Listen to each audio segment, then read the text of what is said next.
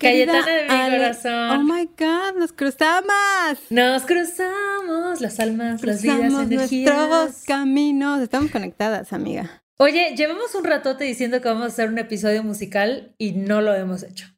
O Es sea- que, o sea, está bueno el musical, pero hay que darle espacio, amiga. Es que O es mucho Una que otra rola entre la, entre la conversación está bueno, pero ya un musical completo. Pero los No sé musicales si son un poco así, ¿no? Como que hablan así cinco Sí. palabras y luego ah, cantan. Entonces podríamos tendrías- hacer... Exacto. Tendrías que englobar toda una idea en una letra. Eso es, lo, esa es Mm. la complicación. Vamos a pensarlo un poquito más, vamos a pensarlo un poquito más.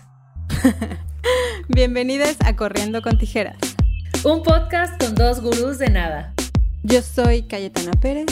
Y yo soy Ale Gareda y el día de hoy, Cayetuski de mi corazón, invitada, invitada. tenemos invitada. Pum, pum, pum, pum, pum. Yo sé que Cayetana está especialmente emocionada por el episodio de hoy. Yo estoy emocionada porque me encanta el tema. Esta chica es una maravilla. El contenido que hace. Somos vecinas. Ay, ¿cuál? Así. Creo que ha sido lo más cercano que he tenido a una amistad en el Cono Sur. Así.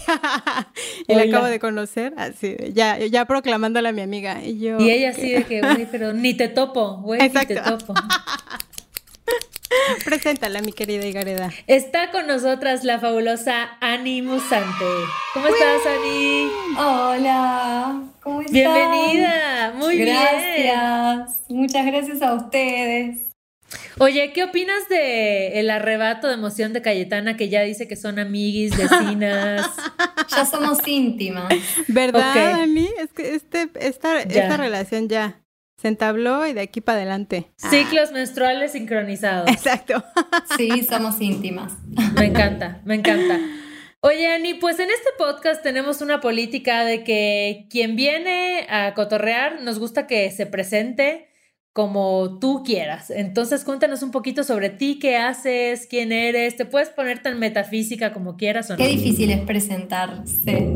Eh, por un lado, en este momento creo que, que lo que mejor me, me- define es eh, que soy, o, o me considero en este momento eh, siendo terapeuta, o va más que terapeuta, investigadora menstrual.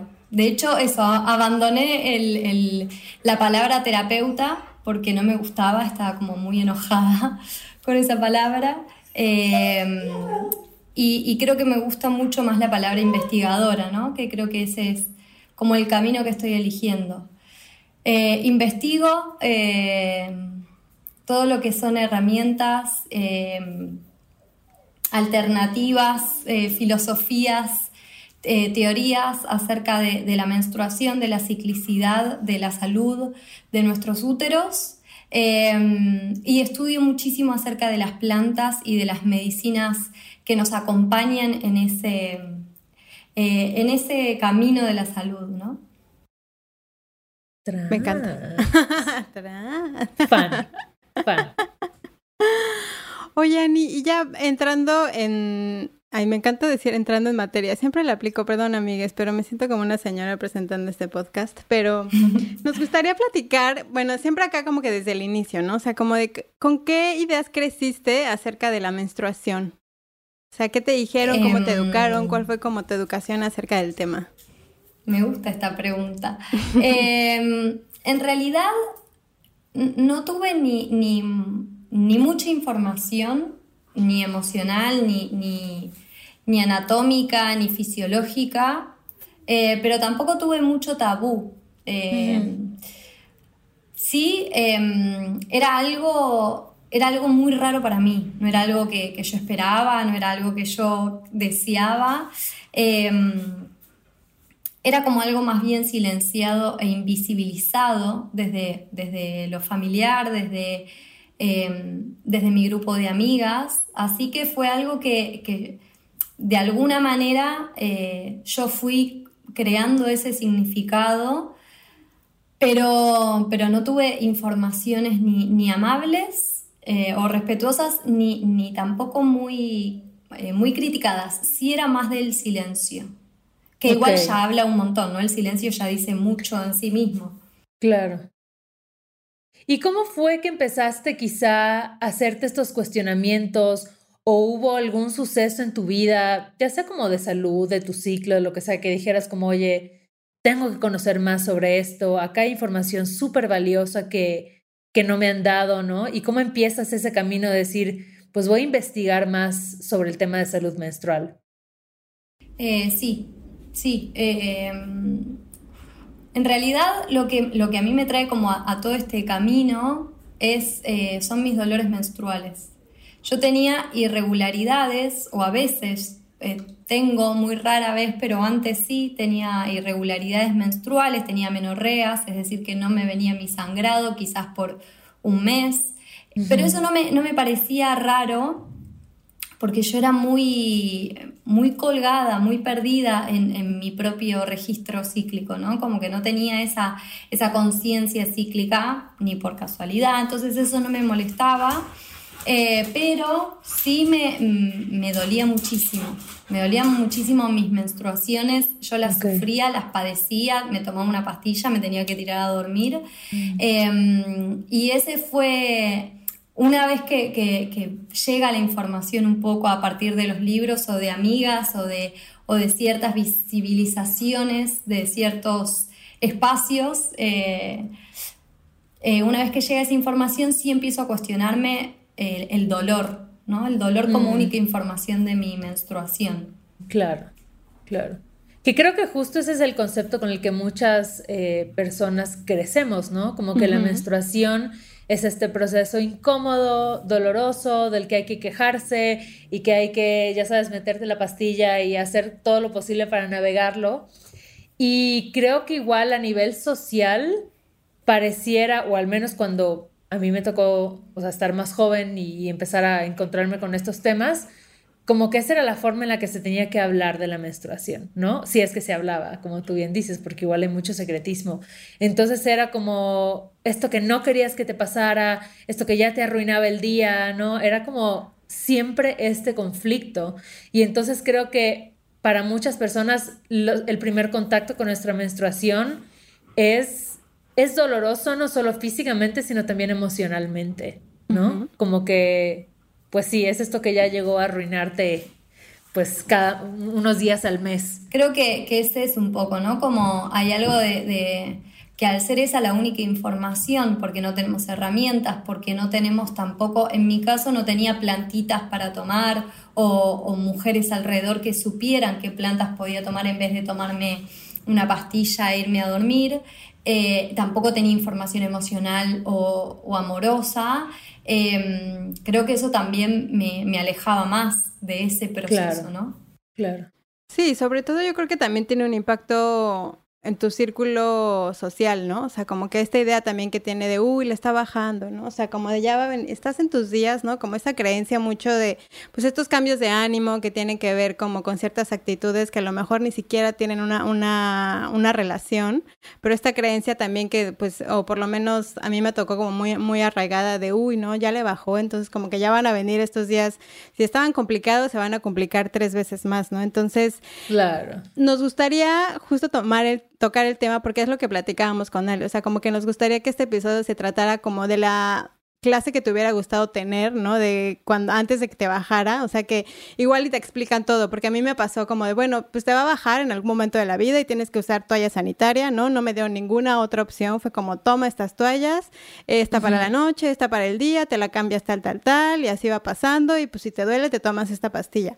Pero nos gustaría que nos contaras como justo cómo son los ciclos, porque también creemos que la menstruación es como, bueno, el ciclo menstrual es como solamente los días que te baja y ya de ahí se acabó, ¿no? Entonces, mientras te vas educando y vas aprendiendo más, te das cuenta que pues al final es como son ciclos que se van renovando, pero al final recurre, eh, o sea, más bien abarcan todos los días según tu ciclo. Entonces, ¿cómo nos podrías dar como del principio al fin de lo que significa un ciclo en las mujeres o en las personas que tienen útero?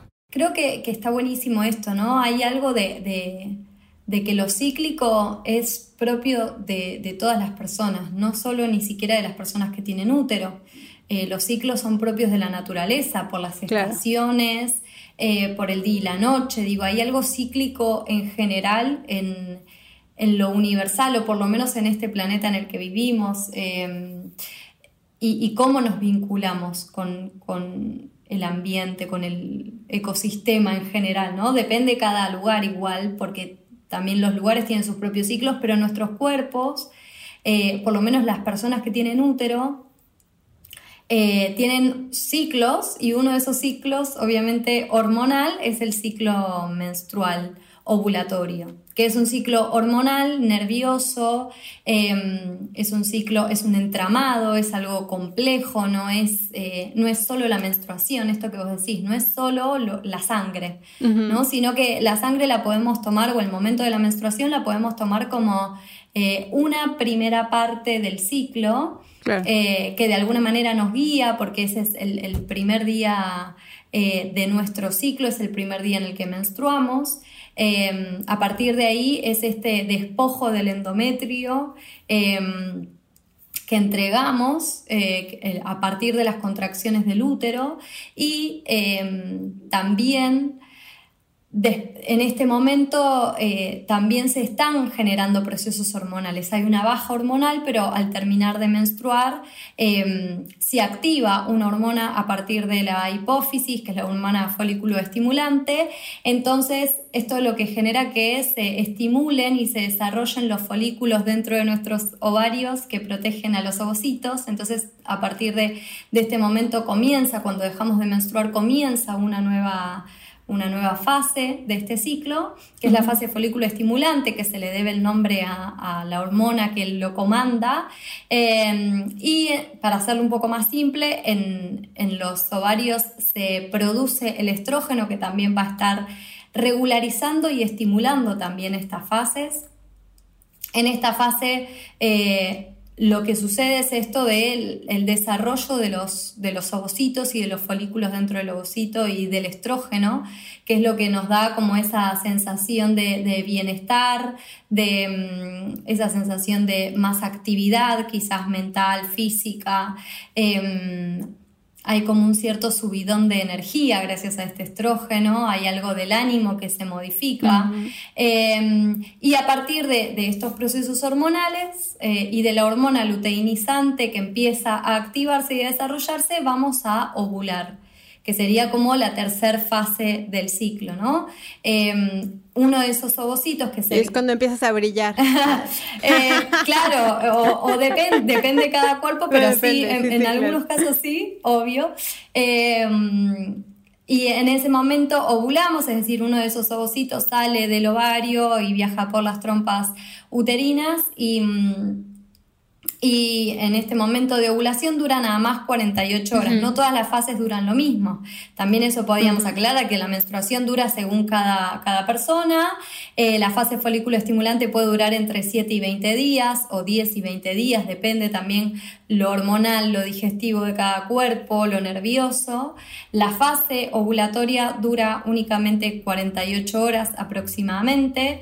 Em, y, y después de esta fase comienza la fase premenstrual, donde ya no hay tanto estrógeno, sino que ahora está la progesterona como protagonista. Em, permitiendo también cierto, cierta relajación del sistema nervioso, eh, cierta preparación hacia la menstruación, eh, la progesterona es, una hormona vital, al igual que el estrógeno, y se compensan entre las dos y dialogan entre las dos, pero son muy distintas. Una es más activa y la otra promueve más el descanso y la relajación.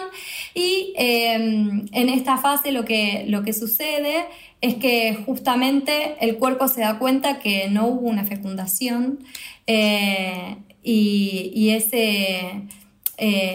Ese momento en el cual se va preparando todo para que el endometrio empiece a entregarse. La fase premenstrual dura aproximadamente 10 eh, a 16 días, eh, sí, 10 a 16 días, eh, porque es, lo que dura el cuerpo lúteo en los ovarios, ¿no? Como es más anatómico, pero serían aproximadamente cuatro fases Em, donde nuestro cuerpo va fluctuando y las energías del cuerpo van fluctuando también en base a la actividad de las hormonas, ¿no? Toda una em, vida. Bueno, perdí, o sea, yo no, y uno nada más cree que no, y uno nada más cree que, ay, me baja y ya me bajó, me dolió, se acabó, es como de no, hay que darse... Ajá, tu cuerpo está haciendo mil batallas y que sube y que baja y que no sé qué el nivel y no, o sea, como que qué importante también es conocer todo lo que está pasando en, dentro de nuestro, de nuestro cuerpo, más allá que si te pones este chip y o no, ¿no? Claro.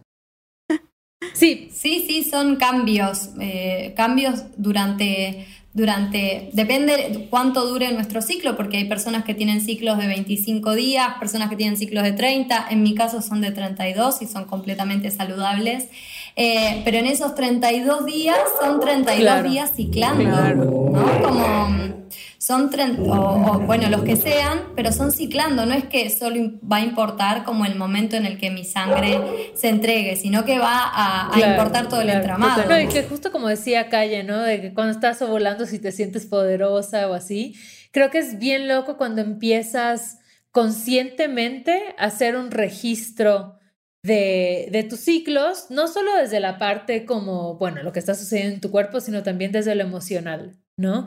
Y de cómo, o sea, es muy interesante empezar a identificar cómo quizás cuando estás, no sé, ovulando te sientes de cierta forma, cuando estás justo eh, sangrando, pues, no sé, yo siento que, por ejemplo, yo me pongo como mucho más cariñosa. Cuando los días antes de que me baje, soy como mucho más amorosa, ¿no? Y hasta mi pareja me dice como, ay, güey, ya te va a bajar porque andas así, ¿Sabes? Como súper linda. no que no lo sea en el resto del tiempo. Sí, soy, una, soy un amor de persona. No, exacto, exacto. Corazón de piedra. Pero sí me pongo como más needy de, de, amor y de cariño, ¿no? Y lo mismo cuando estás ovulando, que de pronto te sientes tal vez como con más fuerza o no. Hay gente cuando está ovulando se siente tal vez con menos energía.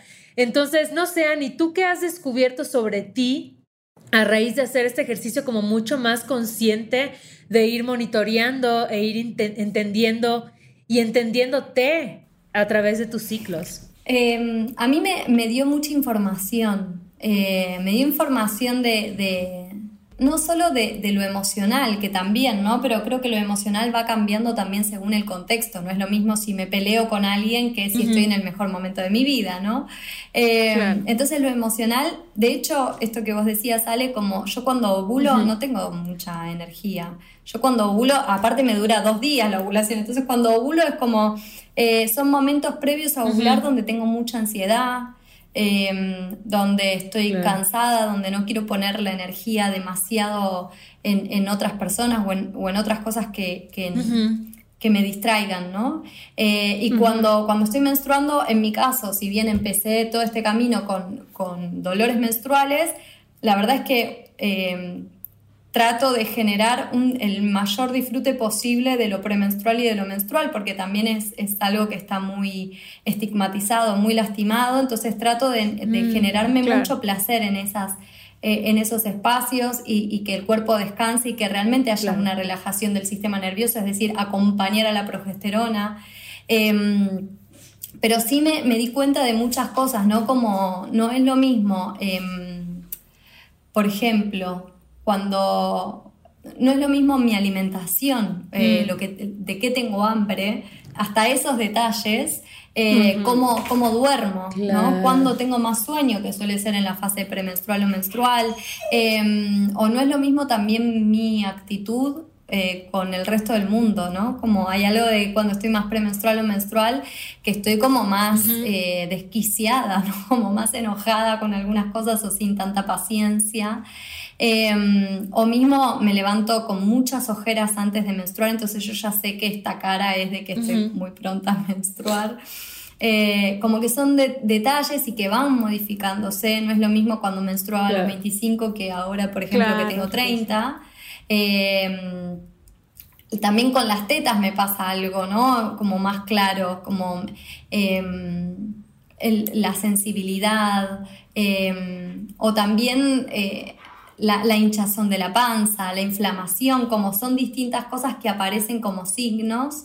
Eh, y algunas sí se generaron como establemente y otras van modificándose. Sí, es que al final como que todo, todo se va relacionando, ¿no? Y creo que, y yo siempre le he dicho acá, porque eh, yo hace un, yo creo que más de un año cambié de este método anticonceptivo dejé de usar porque también es algo que me gustaría platicar, que es muchas veces como que acudes al doctor, ¿no? Y para alinearte, ¿no? En las líneas de la menstruación, así como de, a ver, te tiene que bajar cada día, ¿no? O sea, cada 28 días o cada 30 días. Y si no pasa así, regularmente lo que cuando vas al doctor es como, bueno, tómate esta pastilla anticonceptiva que te va a regular el ciclo y no vas a tener preocupación y así. A mí me pasó que empecé a investigar porque yo ya había tenido y tenía muchos años usando todos los métodos anticonceptivos, los probé y, y descubrí el método sintotérmico, que es un poco pues llevar el, pues, el ritmo y conocer, empezar a conocer tus ciclos.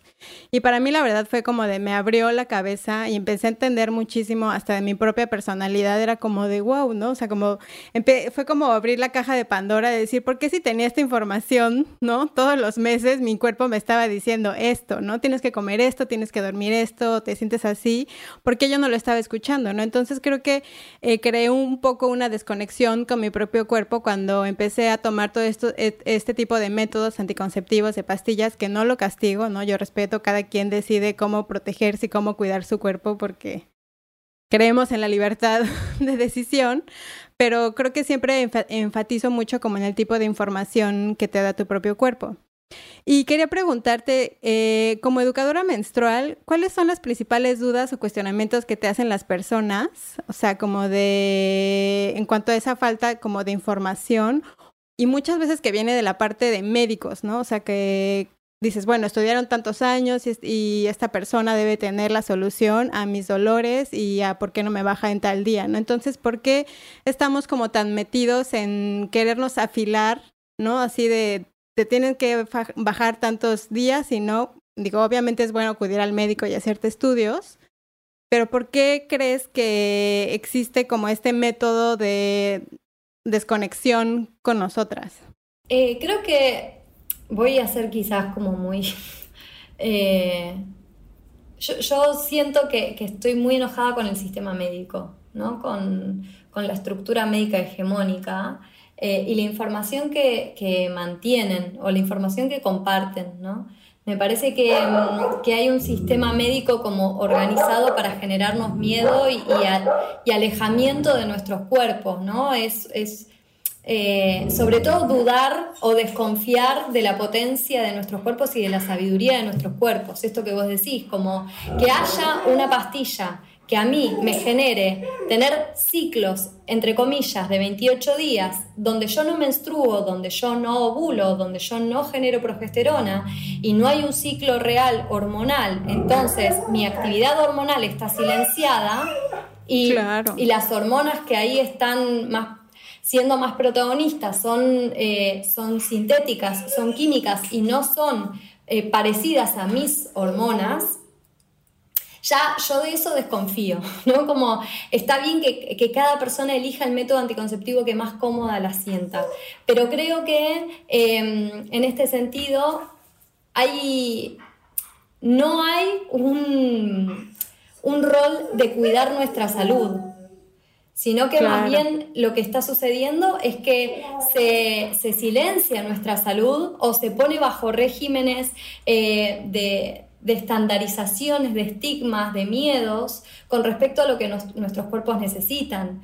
Em, con perdón, me fui de tema, pero, pero las, las personas que, que capaz vienen a, a los talleres o, que hablan o que me preguntan, realmente no tienen esta información de las pastillas anticonceptivas. Realmente los médicos o las médicas no les dicen no estás menstruando ni estás ovulando y esto te puede traer todas estas consecuencias. Esa información no está disponible. Entonces me parece que ahí em, hay una irresponsabilidad de parte de la, de la medicina, porque yo estoy aceptando esto porque vos me lo decís que me va a hacer bien, pero en realidad no me decís lo que realmente está pasando. Eh, y, en ese sentido, eh, muchas personas vienen queriendo cambiar ese método anticonceptivo que no les resulta, que ya no lo quieren. Em, y quieren ciclar de verdad, ¿no? Y eso a mí me parece súper valioso, como la decisión de quiero realmente poder eh, escuchar el ritmo de mi cuerpo y no el ritmo de hormonas sintéticas. Em, también las consultas son muchísimo, o las preguntas o los compartires son mucho por los dolores. em, por, qué pensaban que era el ciclo, ¿no? Por, ¿De dónde viene realmente esta cultura del dolor menstrual? Em, ¿Cómo es que se, que se, generó todo esto, no? Que, que, para mí es, hay una herida, la menstruación nos trae una herida colectiva, social y cultural, no es que es individual de cada una. Cuando ya a todas o a todos nos pasó algo con respecto a la menstruación, cuando la medicina justamente genera todas estas informaciones que son bastante lejanas a nuestra ciclicidad, bueno, a mí me parece, o cuando esto, cuando en las escuelas no hay información o educación menstrual amable, em, me parece que ahí es, eh, es interesante ver la herida, ¿no? Sí, es muy loco. Ahorita que decían esto de, de que no, no te dan la información completa yo, el primer método anticonceptivo que usé fueron las pastillas. Y, güey, yo me enteré, o sea, las habré usado como tres años y me enteré hace uno y medio en algún episodio de este podcast, de hecho, creo, de que en realidad no sangrabas, o sea, que no tenías un periodo. Yo no sabía eso.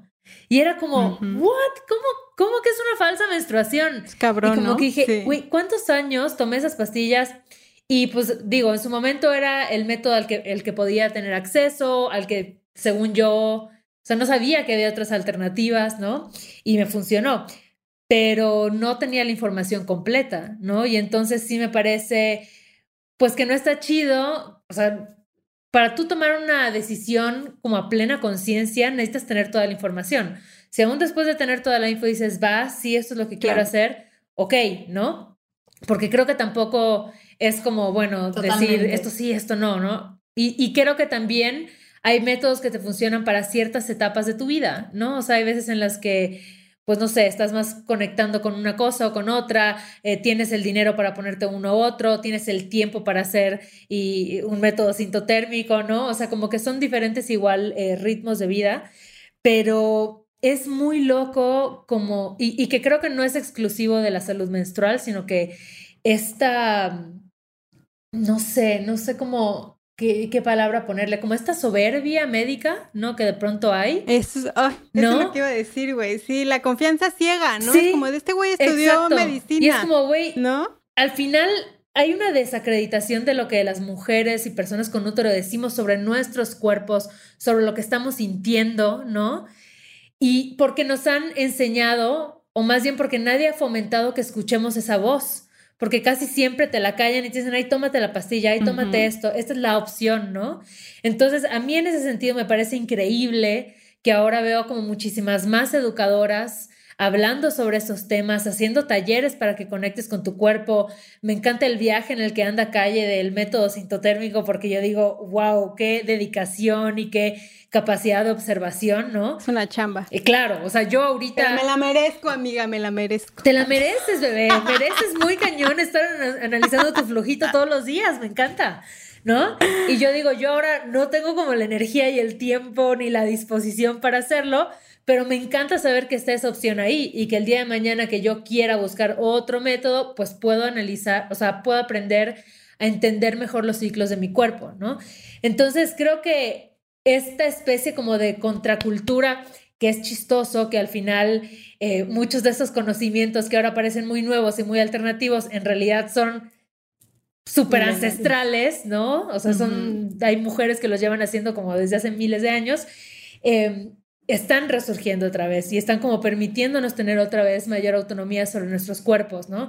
En el tema de salud mental, en el tema del parto humanizado, o sea, como que hay muchas manifestaciones que veo que al final se trata de retomar este control y escuchar, ¿sabes? Como conectar con tu intuición, conectar con, con lo que estás sintiendo, porque el cuerpo todo el fucking tiempo nos está dando señales. O sea, todo el tiempo te está diciendo, güey, esto me duele, me siento así, estoy inflamada, esto no está chido. No, o sea, todo el tiempo, pero la medicina... Y tú cállate tantito, déjame mando este Ajá, güey, tú no aguanta, quiero más estrés, güey. Claro, luego por eso estás colapsando y con el ojo temblando, ¿no?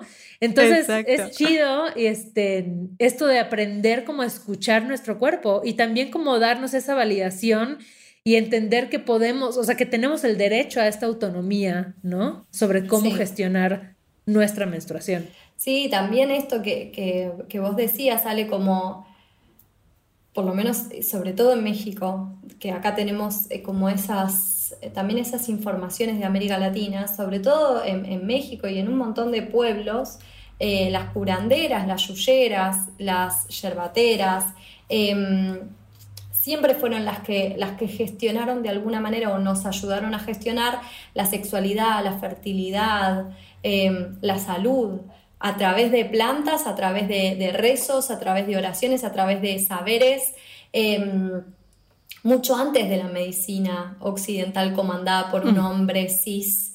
Eh, y, también esto, ¿no? Como la, medicina es muy paternalista, te dice algo y vos no podés dudar de lo que te dice. Vos tenés que tomar la información que te dice como si fuera la única posibilidad y eh, hacerle caso. Ese sería el mandato, ¿no? Le tenés que hacer caso al médico porque él es el que sabe qué necesita tu cuerpo. Vos no, el médico sí.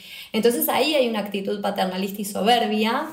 Em, pero también con respecto a esto me parece que, estamos volviendo a recuperar desde, desde hace muchísimos años, ¿no? Ahora capaz es más visible todo, pero estamos volviendo a recuperar eh, la voz, la decisión, lo que queremos eh, llevar a cabo con nuestros cuerpos, como que ya no queremos sostener ni aceptar estos regímenes, eh, estas formas autoritarias sobre nuestros cuerpos. También porque me parece que reconocemos hoy, después de muchísimos años de este tipo de medicina sobre nuestros cuerpos, reconocemos que no hay grandes cambios o sanaciones o curaciones verdaderas.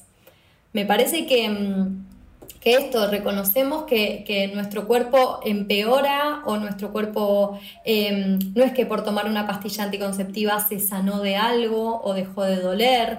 Em, entonces, me parece que lo interesante es em, poder seguir cuestionando lo que estaba impuesto como verdadero, como verdad, poder seguir cuestionando lo que nos, lo que impusieron en nuestros úteros, en nuestra salud, em, y crear eh, esto, ¿no? La, forma en que cada una, cada uno quiere habitar su cuerpo y su salud. Como decía antes Clau, que, está con el, con el, método, eh, con el método sintotérmico, eh, me parece que cada uno es libre de tener todas las herramientas posibles para su salud, con información completa, con información verdadera y real no a través de la psicología del miedo, no a través de la pedagogía del miedo hacia nuestros procesos, porque eso nos trajo hasta acá también. Y a mí me hace pensar mucho como cuando compras unas pastillas anticonceptivas, te viene un libro, ¿no? De contraindicaciones que lo agarras, lo sacas de la caja y lo tiras, ¿no? O sea, como de,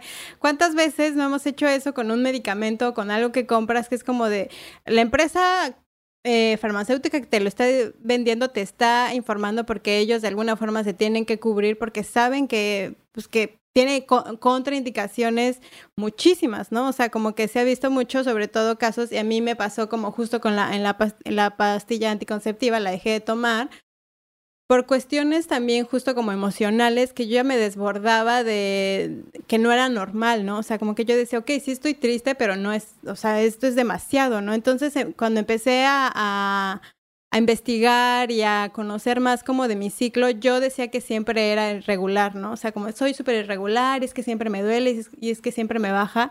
Y desde que empecé a, llegar, a llevar mi monitoreo, o sea, parece que mi cuerpo me dijo, ah, pendeja, pues te estaba hablando, ¿no? O sea, el ciclo dura tanto, te duele tanto, es esto y así soy súper regular, o sea, como que puedo entender mucho más mi estado de ánimo, ¿no? Y decidir si mi trabajo es creativo, es como de, ah, volteo a ver el calendario y es como, ah, chale, es que como que siento que mi energía no está puesta acá porque el 40% de mi energía está allá abajo, ¿no? Entonces, creo que a mí en lo personal me ha traído muchos beneficios, o sea, como que yo siempre soy súper insistente en eso, ¿no? O sea, como de, si te tocó nacer con este tipo de ciclo hormonal, ¿no? Y con útero y así, es como puedes dedicarle el mismo tiempo que scrolleas Instagram a medirte el flujo, a tomarte la temperatura, o sea, como que creo que el tiempo lo hay, ¿no? O sea, como de darse un poco la oportunidad de adentrarse al mundo, porque pues sí es una chamba, ¿no? Y la verdad es que mientras tengas actividad eh, sexual, pues siempre existe la posibilidad, porque pues dentro de la acción, ¿no? Hay un alto porcentaje, pero si sabes, o sea, como que al final si conoces tu cuerpo y tu ciclo, pues no es tan, tan grave tener más información y conectarte más contigo. Entonces, ¿cuáles crees, Anis, que sean los beneficios de, de, conocer tu ciclo y platícanos cómo es habitar un ciclo saludable. Em, yo creo que, que los beneficios de, de, registrar nuestra ciclicidad son muchos, sobre todo esto de gestionar nuestra fertilidad, nuestra anticoncepción em, y también tener una conciencia cíclica, reconocer que, que los niveles de productividad extremos a los cuales nos estamos eh, siendo atravesados por el capitalismo, por esta producción, eh, por, los ritmos maquinarios, por los ritmos lineales, por los ritmos explotadores de, este sistema, me parece que registrar la ciclicidad es un acto como bastante revolucionario, bastante... Mm, de ruptura, disruptivo, eh, transgresor, ¿no? Y, también de, de, escucha, de, valoración, de, de, estima hacia nuestro cuerpo, hacia nuestra salud, hacia nuestros úteros, hacia nuestros ovarios. También digo, es un signo vital de salud, es ir, ir registrando cómo estamos, qué nos pasa, qué aparece, qué información aparece, si cambié algo de mi alimentación, que eso generó un desequilibrio, si me pasó algo emocional que generó un desequilibrio, como ir teniendo nosotras y nosotros mismas las, las herramientas para gestionar nuestra salud y sí cuando necesitamos ir a consultar con un profesional, pero mientras podemos hacernos cargo y responsables de, lo que nos pasa, de lo que necesitamos, de, lo que el cuerpo nos pide, de lo que el cuerpo habla también, ¿no? Como espacio vivo, como espacio cíclico, como espacio no lineal ni maquinario. Em, cuando está estresado, cuando tiene sueño, como empezar realmente a encuerpar eh, y volver a habitar esto que, es nuestro, nuestro hogar, nuestro cuerpo, nuestro territorio, ¿no?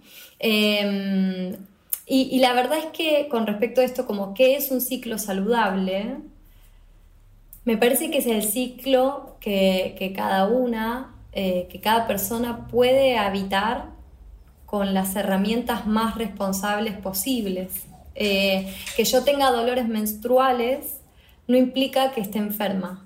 ¿no? Como que yo tenga una irregularidad no implica que esté enferma, implica que hay algún desequilibrio, quizás algo a fortalecer, algo a mejorar, pero, mm, pero eso no implica que, haya algo malo y que sea terrible, ¿no? que me duela o que haya una irregularidad. Me parece que no hay que demonizarlo, sino tomarlo como información vital em, y reconocer que hay factores que sí tengo que mejorar quizás para mi cuerpo, de alimentación, de descanso, de lo que sea, pero me parece que un ciclo saludable es, es un ciclo que podemos habitar de la manera más amorosa posible con nosotras mismas, ¿no? No para otras personas, no para llegar a los 28 días, no para, digo, no sé lo que es menstruar eh, perfecto, no sé lo que es ciclar, eh, ¿no? Pero lo saludable me parece que es aquello que, nos permite realmente tener una conciencia cíclica em, y, escuchar el cuerpo, ya eso es, en esta sociedad ya es súper saludable, ¿no? Oye, Ani, ¿y qué nos recomendarías como pues para empezar a entender mejor nuestros ciclos, ¿no? O sea, por dónde empezar. Eh, no sé si es llevar como un, diario, ir registrando los ciclos, algún libro que nos recomiendes leer, pero si yo ya tengo como la espinita de decir, bueno, quiero conocer más sobre mi ciclo, además de seguirte en Instagram, ¿por dónde? Em, registrar los flujos para mí es vital. Em, registrar la ovulación es vital porque la ovulación es uno de los signos más vitales que encima se pierden de, observar. Em, perdemos el registro, ¿no? Como, listo, ya menstrué, ya está, esto es ciclar y, nos perdemos de la, de la, ovulación, que es el signo vital que en realidad es el que regula de alguna manera y que, y que em, también permite que después haya menstruación. Sin ovulación es muy raro que haya menstruación, porque además la, ovulación permite que haya una progesterona, entonces esa es la, como una de las claves de, nuestro ciclo, ¿no? Que haya estrógeno, que haya progesterona, porque hay una ovulación y porque después va a venir una menstruación. Eh, registrar el flujo también como un acto de, volver al cuerpo, porque nos dijeron que los flujos son asquerosos o que no, o que generan asco. Son azules. Claro. reconecten con sus flujos, reconecten. Exacto. Y también... Écheselos a las plantas. Sí, y también como abandonar todos los métodos que consideremos crueles, como por ejemplo las toallitas o los tampones desechables que sabemos que envenenan nuestro cuerpo porque están llenos de químicos o de dioxinas. Entonces me parece que eso también es un gran paso a conectarnos con nuestra sangre eh, a través de toallitas de tela, a través de la copa menstrual, de bombachas menstruantes. Me parece que volver a, a generar una sangre y una vulva y una vagina sanas ya también es un, es un montón, es un gran avance. Y libros hay muchísimos. Creo que uno de mis favoritos es Pariremos con placer, de Casilda Rodríguez Bustos, que habla de la potencia uterina, ¿no? Y, mm, me parece que eso es como el, primer paso para, para, acercarnos a lo que simboliza el útero eh, y lo, y cómo podemos recuperar de alguna manera su potencia vital. Em, libros hay muchísimos, por suerte. También están los libros de Paula Pérez San Martín, em, están los libros de Carme Valls eh, que es una española que critica el sistema médico. Em, hay muchísimos libros, por suerte. Pero, pero, me parece que el cuerpo es el, el mapa más, más verdadero para cada una los libros pueden decir un montón de cosas, pero si yo en mi cuerpo no registro, no, no, no vuelvo a, lo que es mi propia información vital, em, entonces va a ser solo teórico ese saber. Y que el saber siempre fue corpóreo. El conocimiento sí puede ser intelectual, pero el saber de nuestro cuerpo es a partir de un registro de eso, del útero, del cuerpo, de las sensaciones, del sueño, del, del hambre, ¿no? Como volver al cuerpo me parece vital. Trans, Oye, Ani, sí, y, también, Calle, si les parece bien, em, me encantaría que nos lleváramos a nuestro tiempo extra de Patreon algo de herbolaria, hablar un poquito sobre plantas y cómo ciertas plantas, Ani, que tú nos cuentes, em, pues nos pueden ayudar, ¿no? En, en ciertas etapas de nuestro ciclo. Entonces, si les parece bien, podemos... Bueno, pero, pero primero que nos diga ah, en dónde la podemos seguir, ¿no? Cursos, todo eso, antes de irnos a nuestro tiempo extra para ahorita despedirnos de nuestros amigues que nos escuchan en Spotify y recuerden que se pueden suscribir a varios tiers que tenemos en Patreon para ustedes con jugosos beneficios. beneficios. Pero Ani, cuéntanos en dónde te podemos seguir, Em, ¿Tienes un podcast por ahí? Cuéntanos. Em, bueno, me pueden seguir eh, por Útera. Eh, el Instagram es arroba útera y cuatro guion bajos, o sea, útera guion bajo, guion bajo, guion bajo, guion bajo. Em, ese es el canal más visible en el que estoy. y, hay libros que pueden leer que están disponibles online o físicos en Argentina, online para todo el mundo, digitales. Eh, hay un podcast que igual lo hice el año pasado, hice ocho capítulos o, nueve y después no hice más, pero está ahí por, para quien necesite en Spotify también, que es Útera Medicina, el, podcast. Em, y hay una meditación muy linda que les recomiendo ahí, que yo escuché. Ay, gracias. Em, y ahora hace poquito, los, la semana pasada salió el nuevo libro, así que ahí con energía ahí, más que nada ahora. Yay, súper. Pues igual, eh, gracias a todas las personas que nos escucharon, Amix. Eh, creo que siempre es importante entender y conocer que hay herramientas que pueden ayudarnos a conectar mejor con nuestros cuerpos. Y de entrada cuestionar, ¿no? O sea, cuestionar lo que nos dijeron que era inamovible y que solo había una opción y darnos cuenta que hay muchas formas de verlo y de vivirlo. Entonces, ir encontrando ahí donde te sientes más cómodo, ¿no? Que tiene más sentido para ti. Y pues si les parece bien, me encantaría que Ani nos cuentes un poquito más sobre tu libro, ahorita que nos vayamos al Patreon, y también sobre hierbitas mágicas. Sí. Hierbas.